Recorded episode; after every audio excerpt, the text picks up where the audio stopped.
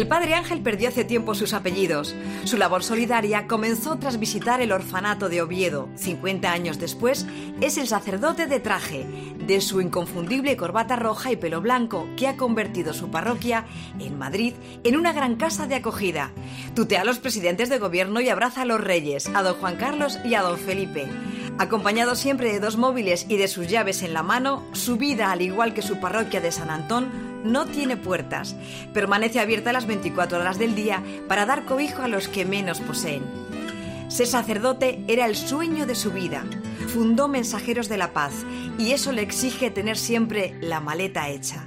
En ella nunca falta un cargamento de compasión para cada uno de los más de 47 países donde la ONG está presente. Es una de las voces que más claman por dar una solución a los refugiados. El padre Ángel reconoce que los niños le han enseñado a querer y a dejarse querer. Al igual que Javier, vive instalado en el realismo.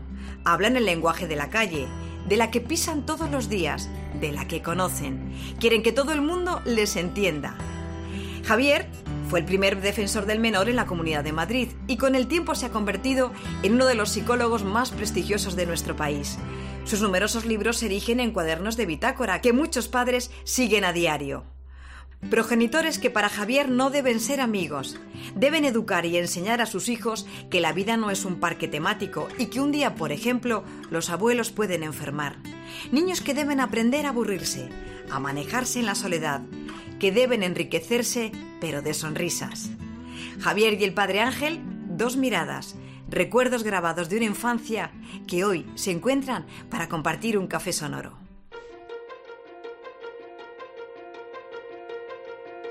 Diálogos en Navidad. Padre Ángel, Javier Urra.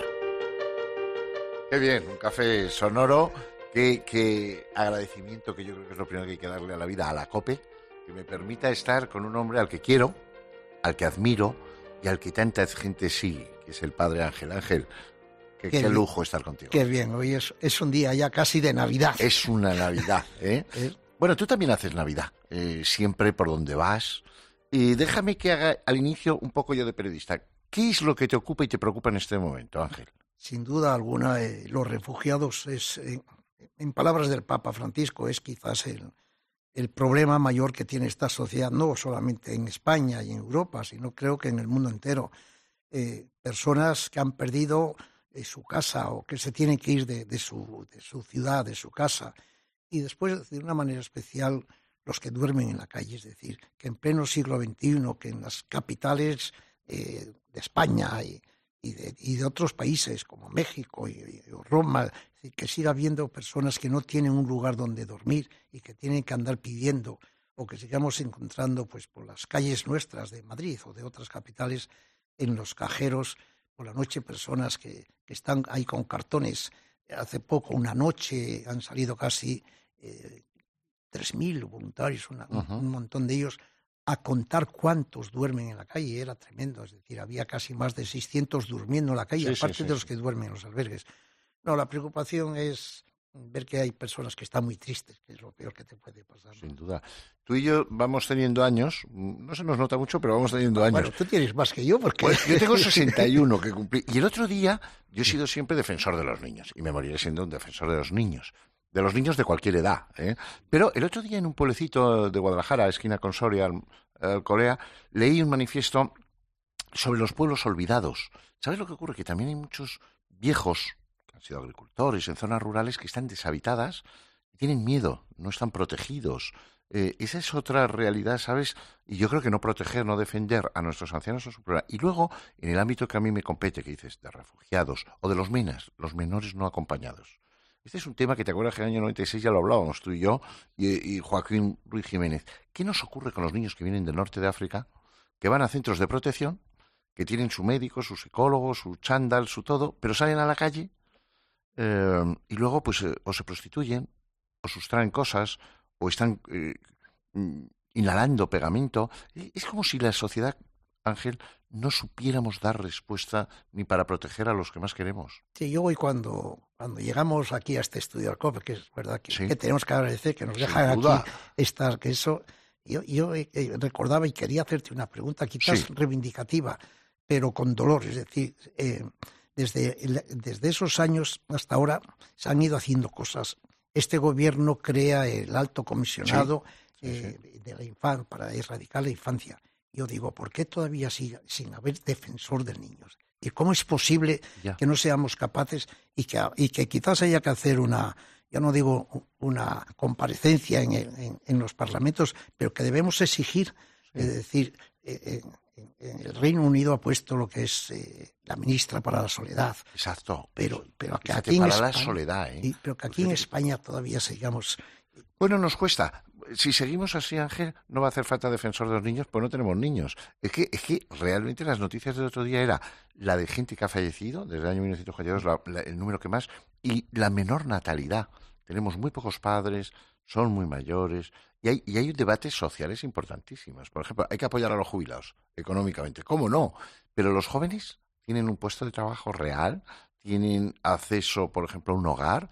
Es decir, claro, claro que hay que dar voz a los niños y a los jóvenes. Y ahora en Navidad sí, todos escuchamos villancicos y dejamos escuchar a José Luis Perales y su canción que canten los niños, pero los niños, eh, y, lo, y lo decía la voz anterior que narraba esta invitación a este café, y hay que darles también responsabilidades. Se está sobreprotegiendo mucho a los niños y a los niños hay que decirle, quiere a tu abuelo, quiere a esa abuela que tiene Alzheimer, uh, dale afecto y cariño porque es lo más que puedes tener. Y hay que darle voz a los niños. Los hay niños que no tienen voz. Yo, es decir, no, no, sé por qué no pueden votar, pero debían votar los niños. Los niños tienen que, eh, que, que saber y qué es lo que quieren. Es decir, en las propias casas, en los hogares, le preguntamos o le debemos preguntar a los niños. Estoy de acuerdo. No se pueden hacer las vacaciones sin contar con ellos, ¿no? A los 17 años, por ejemplo, que esto es, esto es, un poco demagógico, que tú y yo, como somos muy utópicos, ¿podría un chico votar? Hombre, pues yo creo que a un chico de 17 le interesa más el futuro que a un señor de 85, la verdad. Y dice, es que es manipulable. Anda, que el señor de 85 tampoco. No, ahora, lo que ocurre es que entonces bajaríamos la edad penal, ¿sabes? Esos son debates, pero yo sí creo que a los niños, a los jóvenes, hay que tratarles con dignidad, con respeto, que es como tú siempre los has tratado. Y, y, tú cuando me regalaste aquella paloma de mensajeros de la paz, siempre lo has dicho. Solo ante Dios y ante los niños eh, me arrodillo, ¿no? Esto es importante, lo hemos hecho en actos de correos y lo has hecho. Y yo creo que los niños y los ancianos, que muchas veces acaban siendo niños, requieren un especial protección, pero no en la Constitución española, sino en el día a día. Estoy de acuerdo contigo. Sí, sin duda alguna. También es verdad que los mayores nos empezamos a volver niños, gracias a Dios. Exacto. Gracias a Dios. Tú vas teniendo cada vez más cara de, ¿Sabes lo que pasa? Que también uno refleja... Mira, no te voy a señalar a nadie, pero hay gente que es famosa, riquísima, que se baja unos Mercedes acojonantes, pero les ves la cara a esas señoras o señores y parecen del Museo de Cera de Colón, coño. No, tú tienes cara de lo que has llevado, de lo que decían las palabras iniciales, de tu corbata roja, de tu acercarte a quien ostenta el poder, pero siempre para beneficiar al que no lo ostenta. Eh, y un señor como tú, de pelo blanco, que, que, se lleva bien con la gente comunista, con el PSOE, con, con, el PP, con Ciudadanos. Y con los del Vox también. Y con los del Vox, y, claro, y que, y que tiene amigos y no en la curia y en el Vaticano, pero también lo tienes en El Salvador. Eh, yo creo, Ángel, que tú tienes una cosa que el resto de la sociedad te envidia, y es que el día que te mueras, tu vida habrá merecido la pena, y tú lo sabes. Eso es fundamental. Sí, pero cualquier padre, que cualquier mamá que el día que se muera merece la pena. Es decir, haber criado, tenido un niño, haber, es decir, yo creo que la, la, madre Teresa Calcuta lo decía, la, riqueza mayor es la vida, es dar vida, que es lo que hacéis vosotros, los padres. Y a los que son abuelos, no te digo, claro. son los patriarcas que, dan vida. Y en estas fiestas de, de, de, navideñas en las que todos eh, eh, ven más a la familia, es decir, es para un poco reflexionar, es decir, la familia es lo más importante. Mira, alguien llegó a decir que, eh, que la familia estaba en crisis, que los valores están en crisis, no es cierto, es decir, nunca la familia estuvo tan valorada como ahora, y los valores lo mismo, tanto la lealtad, la honradez, es decir, y yo creo que, esto hay que decirlo. Y... Yo estoy totalmente de acuerdo. Es que a veces no se dice lo esencial, lo importante. Lo que pasa es que antes decíamos virtudes, ahora hay que decir valores. Eh, la familia, bueno, antes era tradicional, ahora hay monoparental, homosexual, reconstituida, mercurial, uh, subrogada, pero familia. Familia que yo no sé si estás de acuerdo, siempre es adoptiva. Me explico. Yo, los hijos míos son biológicos, eh, pero los he adoptado en el sentido de quiero quererte y quiero que me quieras. Tú sabes que yo trabajo con un equipo de 108 personas de hijos que agreden a padres, verbal, emocional, físicamente. Y traslado desde la COPE un criterio que dirán, uy, este señor se quiere. ¿Por qué sé yo que se quieren? Porque yo veo a todos los chicos de 17 años en mi centro que lloran, pero lloran mucho, que tienen la foto de sus padres. Luego les insultan, les agreden, les... pero quieren querer, no saben a veces. Y a los padres les pasa igual. Por lo tanto, me parece que, que tú y yo tenemos, y mucha otra gente, la obligación de, trasladar la esperanza, la esperanza eh, de ser optimistas, de estar ilusionados, de no ser negativistas. Y también decirle al mundo que el conflicto existe y que el ser humano es capaz de lo mejor y capaz de lo peor. También estamos oyendo hoy frases xenófobas y racistas. Si las palabras van por delante de los actos, es muy peligroso. eso hay que tener mucho cuidado, pero, pero hay que, que, combatirlo. Y poner la realidad, que el, que el mundo no es todo Sodoma y Gomorra, que, no, eso es verdad. y que esos son unos enfermos, ¿eh? la gente no es. Claro. Enfermos que hay que cuidar y a veces hay que apartar de la sociedad, ¿no? Yo hace muchos años hice un libro precioso, el libro más bonito que he hecho en mi vida, que es Charlando sobre la infancia. Me hizo la portada Úrculo, hizo el prólogo Su Majestad la Reina Doña Sofía, siempre muy comprometida con la infancia, y entrevisté a 27 personas. las 27 personas que yo admiro. Uno de ellos coincide que era el Padre Ángel. Sí, sí. Te admiraba entonces, te admiro ahora mucho más. Esto es muy importante de ti nunca has hablado de corrupción, de ti, pero entrevisté a un chico joven que era astronauta, hoy es ministro, eh, Pedro Duque, y le dije, oye, escúchame, ¿cómo se ve la Tierra desde la Luna? Y me dijo, blanca y azul. Es decir, que el resto, todo esto de los separatismos, las nacionalidades, tú que viajas tanto a Oriente, pues eh, se ríe por lo mismo. Son anécdotas. Claro, se llora por lo mismo. Y si vas a un anatómico forense, eh, pues, la gente somos iguales, ¿no? me parece, me parece esencial. ¿Cuál es la ilusión, Ángel, que tú muchas tienes, pero que querrías alcanzar en lo que la vida te dé? Yo creo que las ilusiones es el que la gente se quiera, que, nos saludemos en las calles, que, que, se deje esa apatía, es decir, porque a veces lo peor que puede haber es el no querer a la gente, no tener a alguien que te quiera, es decir, eh, y eso hay que alcanzarlo. Y yo creo que, que hay muchas asociaciones, eh, muchas instituciones en las familias, es decir, a veces cuando ves que está rota una familia, pero está rota porque no se quieren, es decir, y esto que acabas de decir, es decir, en el fondo después hay que decirles que su foto, que, sí, en el fondo lo quieren, es decir, que, claro. hay que romper con, esa familia. Es que yo creo que además vivir es muy complicado, ¿eh, Ángel. Con, decía Woody Allen que, que, le gustaría ser cualquier otro. Es decir, vivir tú solo o vivir con tu equipo o vivir con tu iglesia ya es complicado. Vivir con tu mujer o con tu marido es complejo, pues porque te pone la pasta dentrífica donde no te gusta, porque se calcula, Ángel, que el 75% de los jóvenes se van a separar. Y a mí, y estuve hace poco en el Congreso de los Diputados, les planteé en el tema de la violencia de género que hay que educar a los niños desde muy corta edad. Que el que no sabe lo que siente el otro pierde. Eh, que al final hemos hecho una sociedad donde el varón sigue sin estar en el tema del afecto, del cariño, del amor, de la enfermería, de la educación de 0 a 6 años. Y por muchos jueces, por muchos fiscales, por muchas medidas de separación que hagamos, hay que enseñar también a vivir en la ruptura, en que a veces tú y yo te diga alguien, oye, pues he dejado de quererte. Claro que es duro, claro que te sientes mal, pero, pero tiene uno que haber aprendido. Me parece que después de 32 años en la Fiscalía he aprendido que lo importante es la educación.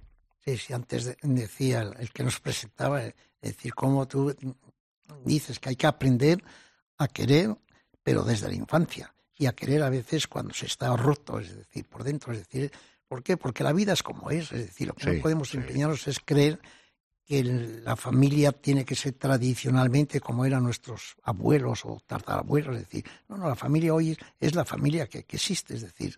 Sí, sí, sí, en un mundo donde hay muchos viajes, donde hay mucha eh, conexión, pero al final, por ejemplo, en España, la Navidad, la gente busca en familia, la, gente busca. Que luego vas a discutir con tu cuñado. ¿Pero cómo lo vas a discutir? Eh, o por el equipo de fútbol o por, porque te acuerdas hace dos años. Pero es que ese es el ser humano. Pero nos seguimos reuniendo, aun sabiendo que, que al final de la Navidad todo el mundo dice, joder, qué bien, vuelvo al trabajo, vaya follón, estar todo el día. Pero en el fondo queremos estar, queremos transmitir. Fíjate, yo hay una pregunta dificilísima, Ángel. No, no creo que la sepas responder. Ni tú. Si tú a partir de hoy, Ángel, no pudieras querer a nadie, ¿sería una opción? ¿O que nadie te quisiera? Tú fíjate qué pregunta tan difícil. ¿O que tú no tengas capacidad ya para querer?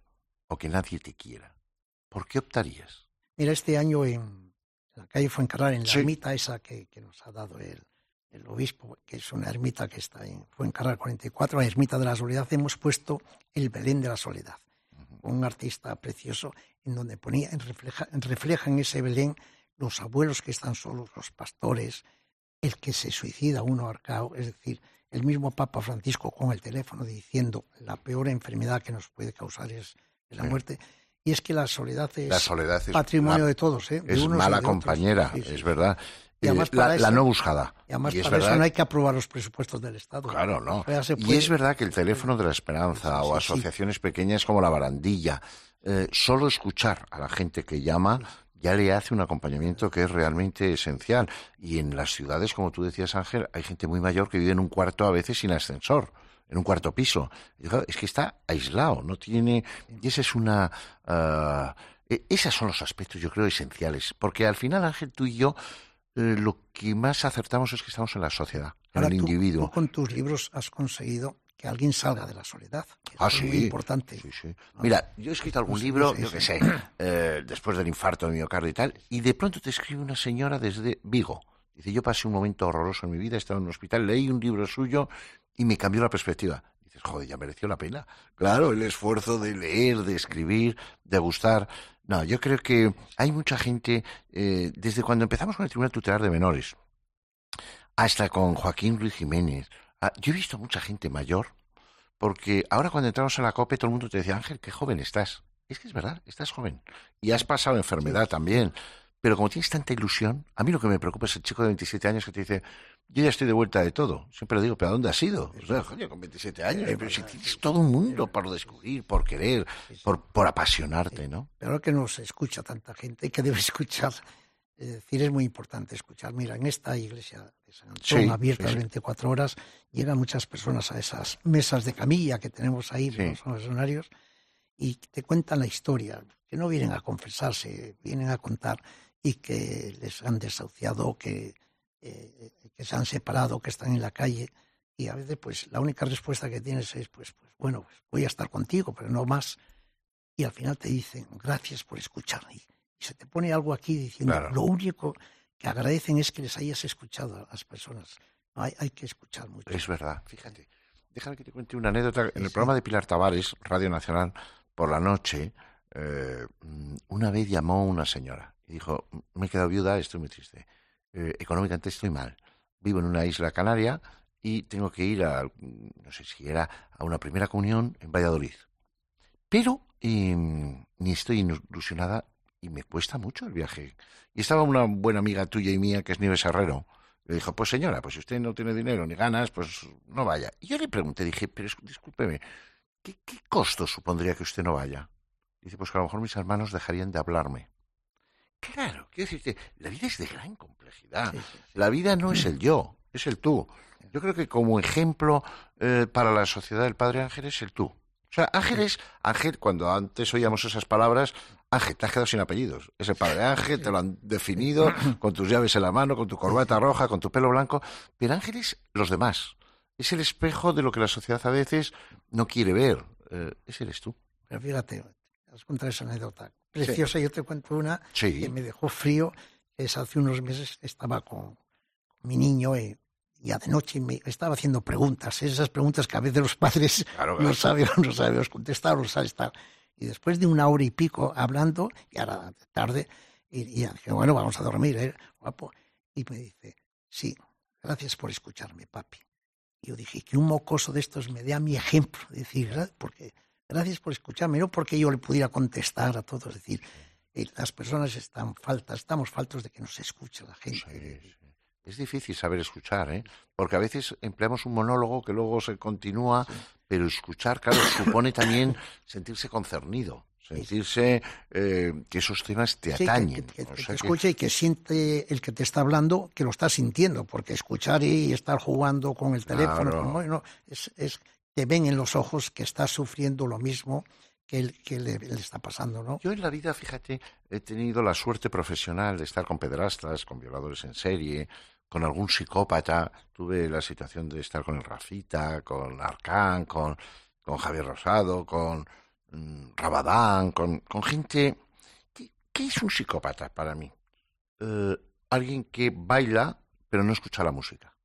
por lo tanto no siente. Y sin embargo, Ángel, hay muchísima gente, oye, que trata las plantas, es que, joder, tiene unas plantas siempre maravillosas, pero ¿cómo le trata? ¿Con qué afecto? ¿Con qué mimo? Habla hasta con ellas. Claro, hay gente que tiene animales y cómo les cuida. Y hay gente que es de un afectuoso, de un cariñoso en una mirada, de una calidez. Yo hace ocho años que tengo a mi madre en una residencia con un Alzheimer que ya no me conoce. Hasta hace me ponía un reloj yo que era de mi padre y lo miraba. Entonces, ¿qué hago yo? Llego allí y doy besos a todas las señoras. Y les llevo, está prohibido, pero bueno, les llevo un caramelo pequeñito, una Virginia, que para que no se atraganten. Y algunas veces cuando me voy, oigo a alguna señora que dice, qué simpático es este joven. Claro, y me voy súper encantado. ¿Qué quiero con eso decirte, Ángel? Que lo que hace falta es tocarles. Hay que ponerse a su lado. Y si te cuentan cosas de su vida, que no tienen capacidad de abstracción, bueno, ¿y qué? Que no recuerdan lo que han comido esta mañana, ¿y qué? Pero si te cuentan, yo trabajé en Telefónica, tengo dos hijos, y a lo mejor te abren un bolso y llevan la foto de los hijos enmarcada. Es que eso es lo esencial. Por eso yo creo que los niños tienen que ir a esas residencias, tienen que ir a hospitales a ver niños muy enfermos, tienen que conocer la realidad. Esto no es Disney. El otro día en una de las residencias que vas a ver, hablas con la gente y al final, pues, pues a una de las señoras ya muy mayor le di un beso en la frente y hasta luego. Y se me quedó mirando y me dijo, padre, hace tanto tiempo que nadie me besa. Entonces yo llamé a la directora y dije, y esta, nuevo por aquí vienen los familiares, pero como tiene Alzheimer creen que no sientes decir. Es decir, hace tanto tiempo que nadie me besa. Es decir, ¿cuántas personas hay que hace mucho que nadie les besa? Eso es tremendo. Es, Eso es terrible. Es, tremendo. Porque yo creo que el piel con piel, el contacto, lo es esencial. Como la sonrisa, ¿eh, Ángel? Tú tienes una cara que se te ha dicho a veces beatífica de esa sonrisa, aunque luego eres incisivo y eres crítico, pero una sonrisa te abre las puertas de todos, ¿no? Eso me parece que es importante también. Eh, Fíjate, en las residencias de mayores estamos ahora en un proyecto que me han contado que es precioso, que puede haber alguna residencia donde vivan, estén como residentes jóvenes, estudiantes y mayores. Pero que está prohibido, porque en la residencia de mayores no puede entrar nadie que tenga menos de 65 años. Tienes que luchar contra esa ley, es decir, tenemos que integrar que eso no sea un lugar de, de, la antesala del, cementerio. Claro, que parece un gueto, ¿no? entonces, es decir, el día que se consiga que, que, los jóvenes, esto que dices, los niños puedan estar en, en las residencias, es verdad que antes aquellas casas de la misericordia, que eran unos grandes hospicios de niños, viejos, todo junto, pero que es distinto. Es decir, lo que pedimos es que en esa residencia de 40 o 60 personas haya 20 estudiantes que traen vida. Primero que traen vida y segundo que recogen vida, porque es que la gente muy mayor te transmite la esencia de la vida, los momentos, las grandes lecciones, lo que es importante, porque si no muchas veces, ahora estamos con las nuevas tecnologías, etcétera pero yo siempre transmito a los alumnos en la universidad, pero mira, yo, mi mejor amigo murió, que era el psicólogo de la cárcel de Pamplona, Juan Romero, murió hace unos años. Yo me acuerdo mucho de él. Hoy me estoy acordando contigo en la COPE. Por lo tanto, me acompaña, sin duda. Pero puede ser que un día me entren ganas de llorar, pero cálidamente. Es decir, lloro, pero estoy muy a gusto llorando. eso, una máquina no lo capta. El ser humano tiene esa riqueza, esa ternura, esa complejidad eh, que es esencial. en estos días en que hay a veces pues tanta nostalgia o recuerdas a los que están ido, a los que están solos, yo recuerdo mucho a, algunas personas mayores que quieren ir a, una residencia porque a veces ya en tu casa no puedes estar, quiero decir, lo mejor es siempre estar, pero si no sé, pero que tienen un, animal de compañía, un gato, un perro, y lo tienen que dejar para ir allí. Es decir, las residencias no, no, no, nos permiten el que puedan tener su animal de compañía. Es que yo me voy si puedo llevar a mi perro que lleva conmigo 15 años. Sí, sí, que es su compañero, y, Y tenemos que, me tienes que ayudar a luchar. Claro. bueno, tú, siempre consigues apoyos y ayudas. Porque además, una característica, Ángel, tuya es que tú eres un líder, tienes ese liderazgo, no lo puedes negar, pero siempre te gusta generar grupo, apoyos eh, ser extensivo, dejar una semilla. Eh, es que eso es esencial, porque si no, a título individual, uno hace lo que puede, ¿no? Y en ese legado es esencial. Y retomar. Échame, échame una mano en, que las residencias de mayores tengan vida y si necesitan llevar su, su animal de compañía, que estén preparadas para poder llevar. Claro, pero las normas para eso son muy estrictas. En el centro que yo tengo de chavales con conflicto con sus padres, no nos permiten tener ni un perro. Eh, porque al final es un centro terapéutico sanitario, está junto con el Ministerio de Sanidad, y entonces te dicen, no, hombre, un perro, las enfermedades. Vamos a ver, vamos a ver. En el juzgado de menores de Madrid apareció un día un gato. Y alguien dijo, oye, hay que llevarse el gato porque estos chicos que son muy conflictivos, lo mismo le pegan una patada. Y dije, ¿una patada? Dejar el gato. Todos los chegales estaban muy nerviosos antes de un juicio y que depositaban todo su cariño. Pero bueno, nada. Mira, en el centro donde yo que tengo el honor de presidir, el último contrato que hemos hecho es un chico que es síndrome de Down. Bueno, primero, tú no sabes cómo llevar los bocadillos. No se te ocurre intentar quitarle un bocadillo porque lo reparte. Y segundo, a otros chicos que son un poco pijos y un poco que lo tienen todo, se han dado cuenta que un chico que ha nacido con menos capacidad es muy feliz, está muy integrado y le pone pasión. Eso, eso es impagable. Claro, la vida es... Eh, porque la vida tampoco es justa, Ángel. ¿Por qué nacen niños con ciertas dificultades? ¿Por qué tienes un accidente de tráfico cuando vas por tu lado y se salta un tipo un stop porque va bebido? Bueno, pues es parte de la vida. Yo en los cursos de San Sebastián le hice una vez una pregunta a todos. ¿Quitaríais el sufrimiento y el dolor a la vida? Es decir, Ángel, si tú fueras Dios, ¿quitarías el sufrimiento y el dolor? Yo creo que si pudiera, sí, pero yo creo que eso va, eh, va, con, va con el ser humano. El sufrir y el dolor va con el ser humano. Lo, rebajarías. lo que sí quitaría era la es decir, eh, hacer todo lo posible para que la gente eh, no sufra. ¿no? Pero de eso a la que es quitar la vida, Claro. Ahí, es decir, pero, pero, lo hemos hecho todos con nuestros padres. Te dice el, médico con amigos, oye, que este va a sufrir mucho. Eh, ¿Usted cree que, le podemos ir suavizando la vida? No quitándose. Claro. Y, todos decimos que sí. a veces somos unos. Esos son temas que hay que hablar con los jóvenes. la eutanasia. No hablo de la eugenesia, que no, pero la eutanasia. es que hay que hablarlo. Pero lo que es el respeto a la vida, a la muerte. Ahora son temas de gran trascendencia. El otro día estaba yo en la Fundación Merck y ya hablábamos de las nuevas tecnologías médicas, en oncología, en tantos aspectos esenciales, donde ya hay instrumentos que son más exactos que el propio ojo médico eh, para, para, acertar en el diagnóstico y el pronóstico del paciente. Pero yo les decía, recordar, todos son catedráticos de medicina y tal, eminencias, pero les decía, pero recordar lo que decía Marañón. El mejor instrumento que tiene un médico es la silla. La silla para estar junto al paciente. El ser humano lo que quiere, lo que necesita, lo que tú has dicho, que te mire a los ojos, que te escuche, que te diga la verdad, que te enseñe a despedirte de la vida. Esto me parece importante también, sí. Pero a esa pregunta que me la has dejado dentro de si quitaría el dolor, claro que quitaría el dolor. Es decir, nosotros no hemos nacido para sufrir. ¿no? Y empieza a haber ese tipo de unidades del dolor. Sí, paliativa. Y todo eso, es decir, eso es una bendición. Ahora, tú fíjate, mira, yo cuando alguna persona me dice, joder, es que la vida ha perdido mi sentido para mí, digo, ¿por qué? Digo, porque ha muerto mi marido y llevamos 56 años casados. Yo lo entiendo, lo entiendo perfectamente. Ahora yo le digo, usted le quería mucho y dice, hombre, muchísimo. Y, ¿y si hubiera muerto usted? ¿Cómo estaría él? le giro el tablero y entonces se queda un poco diciendo, quiero decirte que a veces se sufre, y la mayoría de los padres, la gente que somos maja, normal, que somos la inmensa mayoría, lo que deseamos, o abuelos, es morir nosotros antes que verlo en nuestros hijos o nuestros nietos. Es decir, hay esos miedos, esa, pero al mismo tiempo eso habla mucho de amor, de ese amor al otro, ¿no? Me parece importante. Sí, sí. las cuántas personas en los hospitales, los niños estos, que a uno le, estremecen, eh, los terminales, los que tienen cáncer y se van a morir porque se van a morir. Tal, es decir, ahí hay un dolor inmenso. De, Ahora, ahí la sociedad sí se vuelca. ¿eh? Ahora ahí las, sí. Yo, mira, desde Pequeños Corazones a Aladina, o yo que... A los payasos, a todos Los payasos que hay en hospitales como el del Niño Jesús, o a Sion, que, ha puesto casas para que los padres puedan estar. Y, las mismas... O la Fundación Pequeño Deseo. El, cuerpo de de sanidad, las enfermeras, las, ah, las limpiadoras, todo eso, eso es una maravilla, eso hay que decirlo. Es decir, bueno, bueno, estamos en una sociedad. A los niños sí, pero es una riqueza mejor que, a que lo podríamos hacer los que a veces no lo decimos, es una sociedad rica, rica, es decir, que les, que les acarician, que les besan, que lloran cuando un niño se les vaya. Mira, yo estoy en la Fundación Pequeño Deseo, que tú también estás como patrono. Digo este ejemplo, pero lo podíamos decir de otras fundaciones.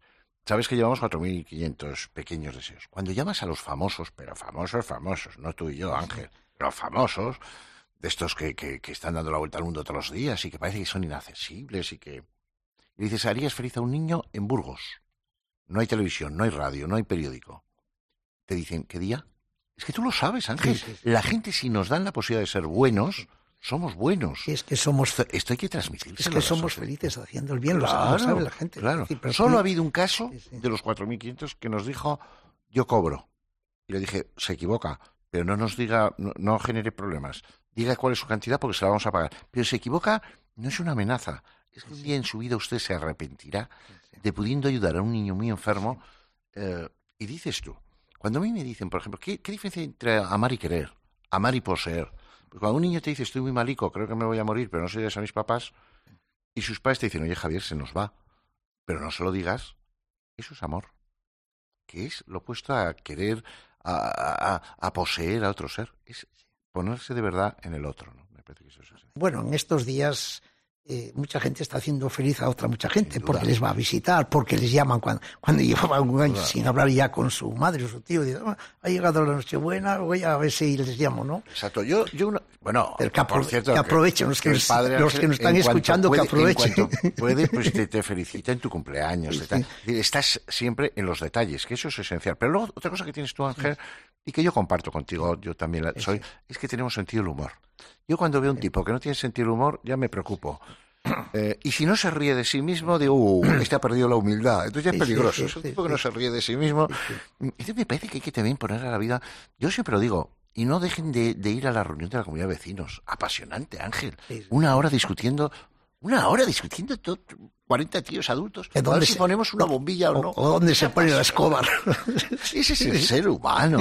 Eh, esa persona que lleva 40 años casado y te dice, estoy intentando que cambie. Pero esa fe en el ser humano. Oye, es ¿tú, lo que y es la tú nunca has pensado en meterte en política? Porque No, no, no, no. Porque ahí había No. que llevar un poco de alegría y de humor, ¿eh? No, yo cuando dejé de ser defensor sí. de Menor en el 2001, eh, dos partidos importantes Sí, sí, me sí. dijeron, me, me ofrecieron Sí, un sí. cargo. Y yo dije, no, volveré a la fiscalía, que es donde he trabajado toda la vida, y a las 8 de la mañana estaba trabajando, que vino a verme el que luego fue ministro eh, de Justicia, y entonces era el fiscal jefe, eh, Mariano Bermejo. ¿Pero por qué? Porque yo lo primero que hice en mi vida, Ángel, es montar con otro compañero un centro de educación especial en Villalba. Y comprendí que enseñar a un niño lo que es el rojo, el amarillo y el verde le permite cruzar un semáforo. Eso es más o menos importante que ser presidente del gobierno. Quiero decir, una cosa es lo que valoramos, lo que te genera. Yo cuando fui defensor de menor era excelentísimo, señor. Pero eso es más o menos. ¿Qué es? O sea, lo que es importante en la vida, hombre, gente, por ejemplo, que diga, como han dicho las palabras anteriores, el Padre Ángel. El Padre Ángel es conocido en España, en todo el mundo, pero es que es querido por todo el mundo. Es que hasta la crítica que le pueden hacer al Padre Ángel, que yo alguna vez he oído, que es, joder, el Padre Ángel es que está en todas las salsas. Pero enseguida hay alguien que le dice, pero está en todas las salsas porque son necesarias que esté para que la gente tome y resuelva esos temas. Una persona que sea tan querida como tú a lo largo de tantos años tiene que ser muy ecuánime, con mucho criterio, muy leal, eh, muy comprometida. Tú- Bueno, eso es Tú, esencial. tú sabes que uno de los míos, en una ocasión, por, por ofenderme, por decir tal, cuando llegué a una reunión, dijo, ahí viene ese payaso. Y uno de los periodistas, Faustino Hernández, que, que era un gran periodista de Asturias, al día siguiente hizo un reportaje precioso en, en la Nueva España que dijo, sí, payaso, pero payaso de Dios, Claro. que es el que hace claro, sonreír. Y dije yo, si algún día pudiera, en mis tarjetas pondría yo, no presidente, ni nada, payaso de Dios, que es lo más bonito que puede ser que es poder, eh, poder ser el payaso de Dios, el que, los payasos que van a, a los hospitales infantiles. Precioso eso. ¿no? Bueno, siempre tendrás, Ángel, algún enemigo, porque es que si- eso de querer caerle bien a todo el mundo... No, no. Yo no le quiero caer bien a Otegui. Coño, No, no. solo faltaría que Otegui algunos- me vaya a dar una prueba de moral a mí. O sea, quiero decirte, no, no, yo hay gente que quiero caerle francamente Sí, mal, ¿no? sí. Claro, claro. Pero bueno, los que eso, el problema lo tienen ellos. Lo malo es que no que uno tuviera problemas con ellos. El problema no me quiere, bueno, pues es un problema tuyo. Claro. A veces me preguntan, ¿y a ti? No sé qué. Dije, el problema lo tendrá el obispo conmigo, no yo con el obispo. Yo Mira, los quiero a todos, allá a Yo ellos. tengo la suerte. Ángel, de estar ahora en la Academia de Psicología de España.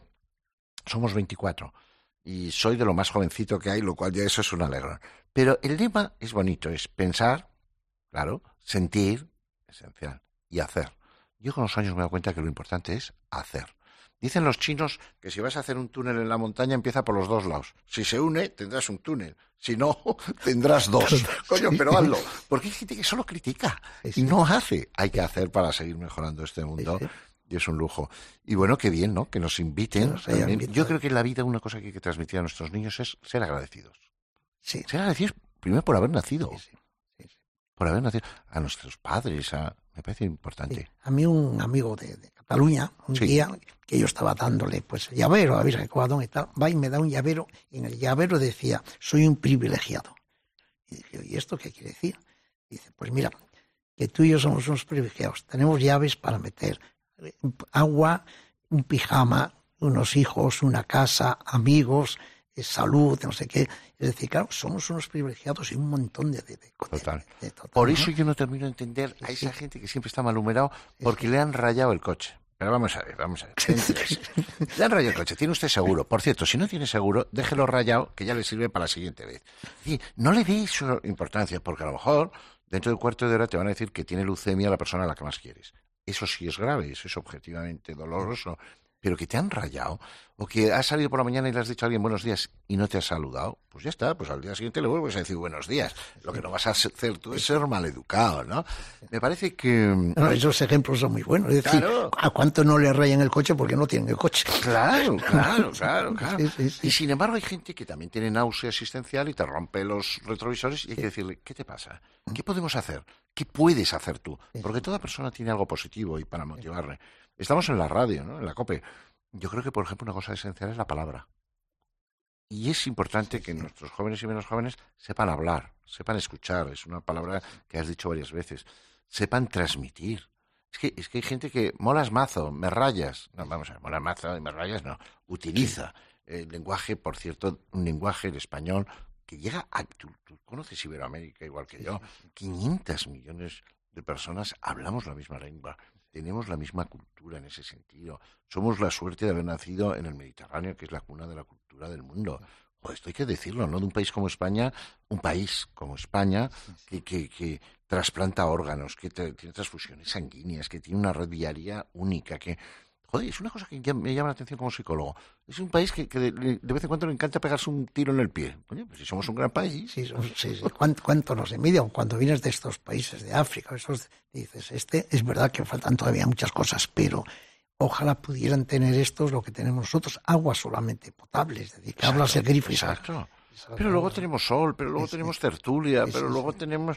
Somos muy apasionados, pero a mí me parece un gran país. Yo si me dijeran, si volvieran a hacer, pues no lo sé, yo creo que diría que, que Ya, español, pero tú nacerías en Navarra, yo en Asturias Yo nacería volvería. en Navarra, claro, claro, claro, claro. Yo en Asturias claro, claro. ¿Sabes el test, el test psicológico que le pasan a los navarros? Sí. Hay un test de psicología que se le pasa a un navarro, que es ¿a que no? Entonces, no. Pero bueno, tú sabes que yo, que me casé hace 40 años con Araceli, y fuimos con un SEAT 127 verde, y de, eh, el viaje de novios fue Asturias. Ah, no me digas, Íbamos sin restaurante, sin, sin hotel y sin nada. Íbamos con mucho amor, como nos Sí, sí. seguimos teniendo. Por cierto, Ángel, hemos pasado del amor-pasión, te acabas de casar, estás, te tomas unas faves y estás hecho un campeón, a el amor-ternura. El amor-ternura es pues nuestros hijos, nuestros nietos, nosotros, nuestro cariño, nuestro respeto. ¿Cuántos nietos tienes? Tenemos dos, dos que están embarbados porque los hijos están en el Banco Y ejerces de Interamericano de Desarrollo y, Y cuando ejerces- voy allí o vienen ellos... Ejerces de abuelo, ¿no? Ahora bien, Ángel, yo podría por montarlos eh, en una atracción Sí. ocho veces. Los montaré tres. Y por cierto, cuando los Reyes Magos les traen los juguetes, que les siempre traen los Reyes, yo les regalo una cosa que es importante a un niño ya que tiene capacidad para comprender. ¿Quieres que uno de estos regalos vaya a un niño nuevo, eh? Nuevo, sin usar. ¿Quieres que vaya a un niño que no tiene nada? Un regalo que hay que darle a los niños es la posibilidad de ser generoso. ¿Será o no? Es su decisión. Pero hay que darles esa opción. No, no es que yo le escriba otra carta a los Reyes Magos. No, no. Esta ya te ha llegado. Ahora tú quieres ser generoso, sí o no. Y a mí eso me parece que Fíjate es... que empieza a haber ya una cultura de que los niños empiecen eh, a ser generosos. Claro. El día de los cumpleaños, de su primera comunión, se les está eh, dando eh, eh, ocasión a que sean generosos, a que algunos de esos regalos sean para otros niños y lo aceptan. Decir, Exacto. ¿Por qué? Pero la generosidad hay que, desde, como decías, desde la infancia. ¿eh? Desde muy corta edad, porque si no, en vez de tener ciudadanos, lo que tenemos es consumidores. Yo quiero, yo, deja de querer, yo quiero aquí y ahora. Hay un test que a mí me gustó mucho de, de niños en Estados Unidos. Eran tres niños pequeñitos. Y entonces llegó un Michel y le dijo, te voy a dar un bombón. Si no te lo comes, vengo en dos minutos y te doy otro. Y el primer niño se quedó quietecico. el segundo se tapó los ojicos y el tercero se comió el bombón. Catorce años después, esos miles de niños estudiados, ¿quién tenía problemas? El que se comió el bombón, el de lo quiero aquí y ahora. Si es que la vida no es aquí y ahora. Tú, tú, bueno, y tú lo sabes. Nosotros hoy tenemos plan de día, pero el día será así si Dios quiere. A ver, cuéntame otra vez lo de los bombones. Te lo cuento. Había tres niños pequeñitos Sí, sí. y les dijo Michel, que era un psicólogo, te voy a dar un bombón a cada uno. Volveré dentro de dos minutos. ¿Dos minutos? Si aguantas. Ah, entonces, Sin- Es que había entendido dos horas. No, Yo dos no, horas no, con bombón delante no, aguanto. A lo mejor lo he dicho mal, ¿eh? Dos minutos. Si en dos minutos no te has comido el bombón, te daré otro. Y el primer niño se quedó quieto, el segundo se tapó los ojos y el tercero se lo comió. Quiero con esto decir, es importante enseñar a los niños a que también hay que aceptar la frustración, en que a veces hay que diferir las gratificaciones. Es que hoy, si el ave llega diez minutos tarde, tienes derecho a que te devuelvan dinero. Es que eso yo lo he visto. Hace unas navidades que nevó. Y yo iba de Madrid a Barcelona, de Barcelona a Madrid, y la gente quería que le devolvieran el dinero cuando había una nevada en la zona de Soria impresionante, joder, y nos hubiéramos podido matar. Pues oye, pues, oye, la naturaleza te ha impedido tal. Pues esto es como si en un aeropuerto pierdes el avión. Pues te puedes hablar con el de al lado y a lo mejor puede ser lo mejor que te ha pasado en la vida. O te pones a leer, o. Eh, o, o imaginas, esto de los niños me aburro. ¿Por qué te aburres? Cervantes estaba privado de libertad y escribió el Quijote. ¿Cuánto, cuánto tiempo hacía que no hablaba contigo así? Todas estas Pues esto es cosas gracias a la COPE. Que da gusto, ¿no? Sí, Pero escucha, hablamos igual cuando estamos a solos que cuando Sí, estamos sí, en un micrófono. También es verdad que es muy apasionante un programa de radio Da gusto. Que te ponen dos micrófonos Sí. para un programa nacional y te dicen, oye, hablar vosotros dos de lo que queráis. Yo es la primera vez que me pasa. Sí, ¿A ti te había pasado algo? Sí, no, no, la primera vez también. No, porque normalmente son periodistas que te dicen buenos días, buenos días. Y cuando le vas a contestar ya, ya está la Y siguiente además no hay pregunta. nadie aquí en esto. Claro, claro, dejado solos. Pero seguro que se estará grabando. Yo espero que sí, si no volvemos otra vez no pasa nada. Mira, a mí me gusta mucho, Ángel, cuando, Pero por estar, ejemplo... estar contigo es una gozada. Bueno, pero es También mutuo, una Ángel. ¿Tú sabes la de es gente, la de gente que querría estar ahora donde estoy yo contigo? ¿Tú sabes, sabes lo que te dirían la gente? Mayoritariamente. Gracias. Gracias. Pero sobre todo gracias por tu ejemplo. Gracias por tu día a día. ¿Cuántos días, Ángel, has estado muy cansado? Has estado malico. ¿Cuántos días te habrá apetecido dedicarte el tiempo a ti mismo? Yo te he visto ir en el mismo día a varios actos, llegar a dos comidas, levantarte sin comer de ninguna de las dos para ir a otro acto. Sí, pero siendo eso, ¿verdad? Sigue siendo verdad. Es decir, que yo gozo más. Es decir, es un privilegio. Cuando dicen, no, no, no, es que es un privilegio poder estar, pero no es para cualquiera. Es decir, poder estar haciendo el bien o, que alguien, eh, gracias a que estés con ello, a que le acaricies. O, eh, eh, ahí, cuando empiezas ya a tener muchos años y a veces alguien te conoce demasiado y te dicen, mi padre está en el hospital y quiere, el último deseo es que quiere verle, que quiere estar allí. Se te pone aquí, es decir, y yo si no tengo nadie, cojo un momento un taxi y me voy allí porque qué privilegio es que alguien quiera verte antes de irte. Es decir, y algunos, dicen, algunos te compadecen, en vez de compadecer, dicen, joder, esto es para envidiar que alguien eh, eh, quiera Claro. que de verdad esté con él. Y esto eh, me comienza- empieza a pasar muchas veces. es decir, Exacto.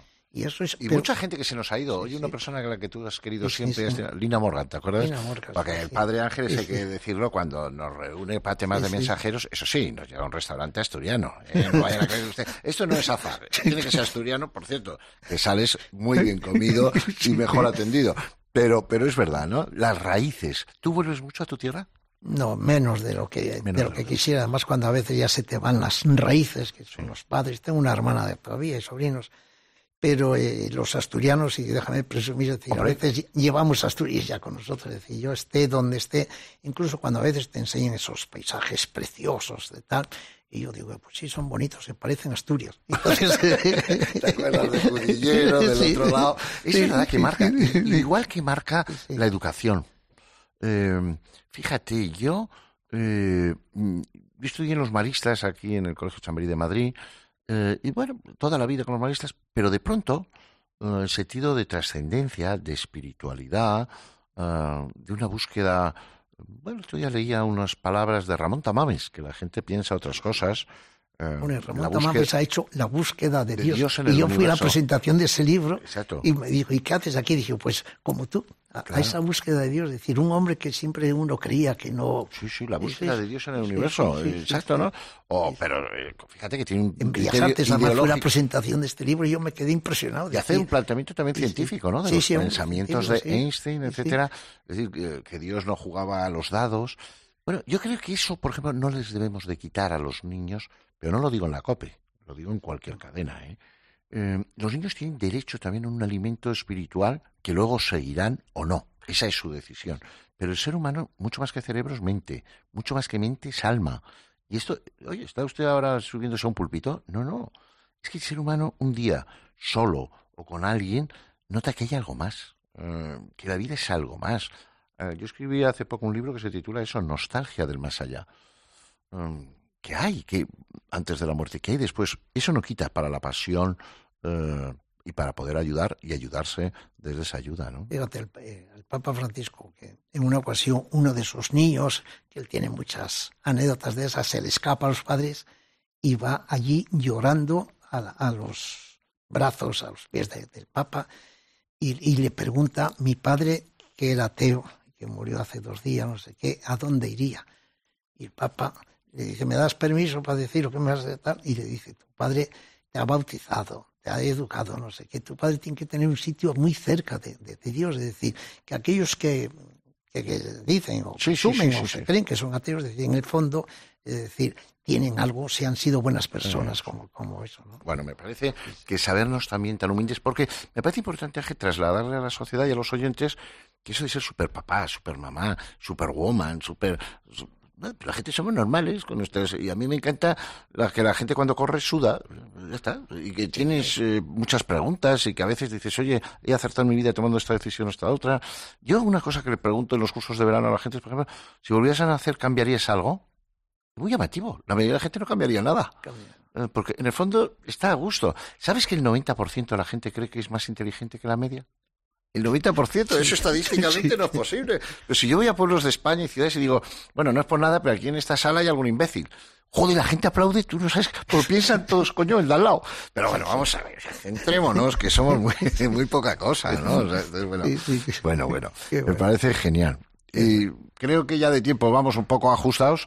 Ángel, mm, digamos las últimas cosas que queramos transmitir, sobre todo dilas tú. Yo sobre todo que, que las gente, que las personas se quieran y se dejen querer, que es lo más importante en la vida, es querer y dejarse querer. Y que la felicidad está en eso, es decir, los abuelos, los nietos, los niños, los, los vecinos, es decir, el, querernos es lo más importante. En estas fechas eh, es además eh, lo que nosotros estamos eh, intentando cumplir, el, mensaje de Jesús, que, vi- que vino no a que la gente se armara unos contra otros, sino a que la gente se ame unos con otros. Y- y esto es lo, lo que estamos celebrando, es decir, los que creemos y los que, que, creen que no creen, que también creen en algo. ¿no? Pues Ángel, que muchísimas gracias, que menos mal que no se puede hacer clónicos, pero como tú estás generando eh, escuela, pues saldrán otros ángeles distintos a ti. Es verdad que ya tu nombre te marcaba, ¿eh? Un poco. Esto de Ángel ya te marcaba. Y bueno, algún día me dirás, pero fuera de micrófono, algún pecadillo que hayas tenido. Que, que es un lujo tener a gente como tú que quiere a los niños, que quiere a los ancianos y que quiere a los que estamos en edades entre lo uno y lo otro. Que, tiene tanta capacidad de querer. Pues nada, aprovecha para felicitarnos y felicitar a tantas personas eh, que sin duda hay- a lo mejor no, no hay quien las felicite, sobre todo a esos que les llegue desde aquí, desde la COPE, a través tuyo, es decir, eh, ahora mientras te estaba mirando parecías un crío todavía, un ángel de esos que dices tú, ¿no? De Es eso- decir, y eso es una maravilla, es decir, Claro. uno está cansado de personas tan serias y tal. Claro. Tan Yo después de- del infarto de miocardio que me pusieron 3 estén, eh, me, me encontré con, con Ángel Gabilondo. Y me dice, joder, ¿no tienes ojos de, de infartado? Digo, ¿y cómo son los ojos de infartado? Dice, pues sin vida. Ya, pues entonces no. Claro, a la vida hay que ponerle ganas, a la vida hay que ponerle pasión, aunque se te rompa el Tú corazón. sabes que este, el día 16, hemos hecho, vamos a hacer eh, una misa en acción de gracias Ajá. por todos los supervivientes de, de- de cáncer. Que hay en España hay dos millones y pico de supervivientes de cáncer. que luchan, conviven eso- con él. Eso es una privilegio esto en- se puede decir en España. Quizás a lo mejor en otros países no hay tantos supervivientes. ¿no? Sin duda. Y es dar gracias a Dios y gracias a, a los que nos han cuidado. Tenemos una sanidad privada y pública maravillosa y la gente ha salido, lo cuenta y, y- y sabe de la importancia de la vida, ¿no? Y, y de esas realidades, con todas las dificultades, con sus... eh, el otro día me decía una persona de la radio que tiene cáncer, digo, ¿qué tal estás? Dice, estoy en la radio. Pero no deja claro nunca si es que está en la radio trabajando o es que le están dando radio. Radio, ¿no? Bueno, eso es saber afrontar la vida en lo que vale, que es mucho. Yo acabaría dando las gracias a la COPE por permitirme estar con ustedes eh, y por permitirme estar contigo. Diálogos en Navidad. Padre Ángel, Javier Urra. Have yourself